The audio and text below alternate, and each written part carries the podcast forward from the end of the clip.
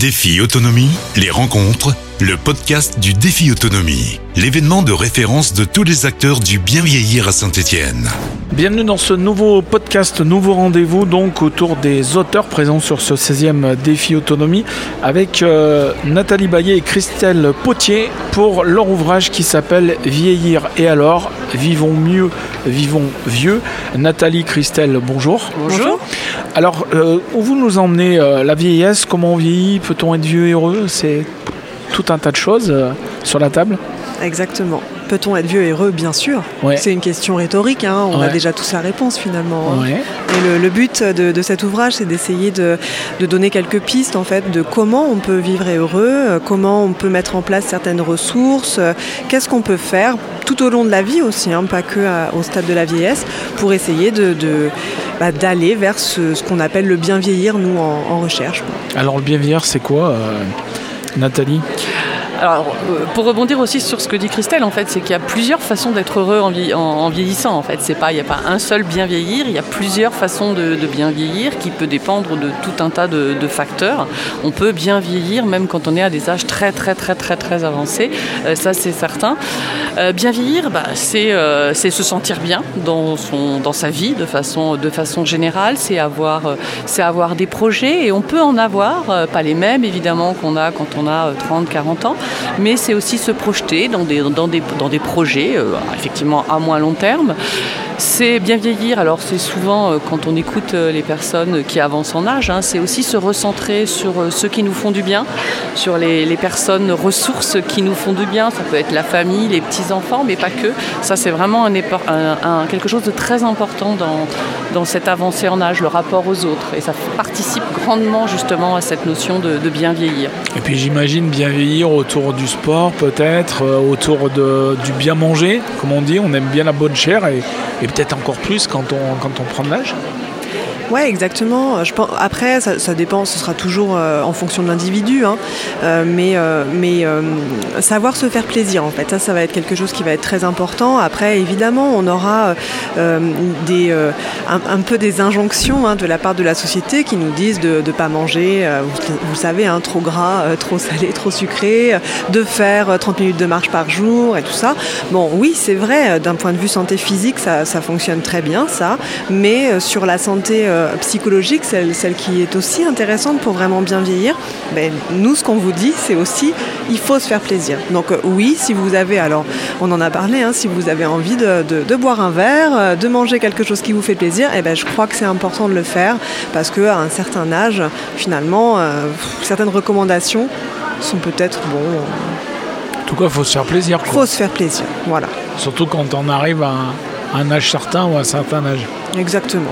En tout cas, c'est ce qu'on va préconiser nous. Euh, après, euh, il il y, a, euh, il y a- différents types, comme le disait Nathalie, différents types de vieillissement. Euh, Il y a des vieillissements vraiment euh, très actifs où euh, il y a des gens qui, euh, qui à 90 ans, euh, courent encore un marathon. hein. Donc euh, ceux-là, euh, je peux vous dire qu'a priori, euh, l'alimentation euh, grasse et puis euh, l'alcool, elle n'est pas forcément dans leur quotidien. Mais euh, il y a des gens qui n'ont pas besoin de courir un marathon pour être heureux. hein. Et donc du coup, euh, ce, qui est, intéressant, c'est aussi ça, c'est cette diversité des, profils, euh, une approche vraiment très plurielle du vieillissement. Et, pour rebondir aussi sur des problématiques, alors là, euh, vraiment très très liées à la fin de vie, voire par exemple aux soins palliatifs, eh bien, euh, faire plaisir aux personnes, euh, peut-être la dernière fois ou les dernières fois, c'est vraiment essentiel, essentiel pour partir quand même hum, voilà, le plus sereinement possible. Euh, c'est une des missions aussi des soins palliatifs, c'est évidemment euh, soulager la douleur, mais pas que, c'est aussi faire plaisir jusqu'au bout, jusqu'à ce qu'on puisse à une personne. Alors, quelques mots sur vous deux, sur vous deux mesdames. donc, Nathalie, vous êtes professeure de psychologie à l'Université de Tours. Vous venez toutes les deux de Tours. Et Christelle, donc, vous êtes maîtresse de conférence. Euh, comment on passe de- d'être sur le devant, euh, je dirais, de l'estrade à, à vouloir un peu donner, peut-être, je ne sais pas, son, son expérience à travers différentes, euh, différentes études ou différents comportements? En fait, c'est une- en fait, on- nous sommes à la fois enseignants, notre statut, hein, toutes les deux, hein, pour le coup, on est à la fois enseignante et à la fois on fait de la recherche. On est à la fois enseignante et on fait de la recherche, donc il y a toute la partie enseignement, on va dire peut-être plus théorique, et puis, euh, mais pas que. Et puis on fait effectivement des recherches, et c'est dans le cadre de ces recherches qu'on va être amené à travailler avec des professionnels, et donc bah, à partager aussi et à partager notre vision du vieillissement. Eux partagent aussi leur vision et euh, bah, d'élaborer parfois des projets de recherche hein, qui permettent de mieux comprendre justement les processus de vieillissement. Voilà, euh, je, suis complètement d'accord, je souscris à tout ce que tu dis.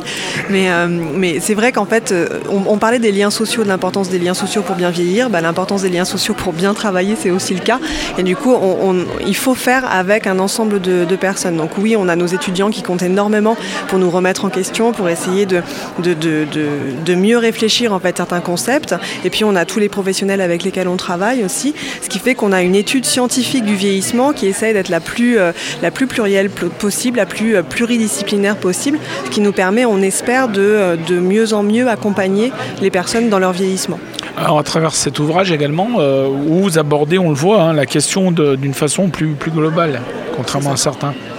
C'est ça, en fait, ça, rejoint ce que, euh, ce que j'étais en train de dire. C'est vrai que l'idée, en fait, c'est pas d'avoir une seule approche et puis euh, d'être là dans une position de sachant euh, en disant, voilà, nous en psycho, on vous conseille de faire ça. L'idée, c'était vraiment d'essayer de s'entourer de, sociologues, d'épidémiologues, de professionnels sur le terrain, de professionnels dans la recherche, et puis d'avoir une vision très multiple, en fait, qui correspond beaucoup plus à la réalité de ce que vit la personne qui vieillit.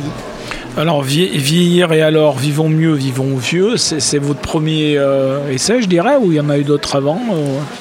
Alors moi j'ai écrit un livre euh, en collaboration avec un professeur aussi de l'université il y a quelques temps qui s'appelait psychogérontologie, il me semble, je me rappelle plus bien. Voilà, et puis après on participe parfois à des, chapitres d'ouvrages sur des thématiques particulières. J'en ai écrit un là dernièrement sur l'intergénérationnel. Je parlais tout à l'heure des liens sociaux, voilà justement sur, sur l'intergénérationnel et un autre dans un chapitre qui s'appelle psychosocial de la religion et de la spiritualité, sur la spiritualité avec l'avancée en âge. L'intergénérationnel, on, en parle beaucoup hein, tous les, toutes les personnes qu'on interviewe sur ce salon. Mm. Euh, on est dans un salon senior, mais l'intergénérationnel, c'est hyper important. Quoi. exactement. C'est euh, peut-être une des, euh, des, choses les plus importantes dans ce concept-là, c'est de défaire un peu les stéréotypes qu'on a les uns sur les autres. Et donc quand des générations se rencontrent, bah, et qu'on arrive à trouver aussi un vocabulaire commun, parce que parfois ça peut être difficile, mais quand on arrive à faire ça, on a l'impression en fait de voir une vraie rencontre en fait et de, de d'essayer de décloisonner un petit peu. Et ça, c'est vraiment fondamental euh, voilà, en, termes de liens sociaux, encore une fois. Hein. Euh, si on veut en savoir plus sur cet ouvrage ou, sur d'autres, il y, a des bébés, il y a des petites choses en projet ou pas? Il y a toujours des bébés, il y a toujours des petites choses en projet.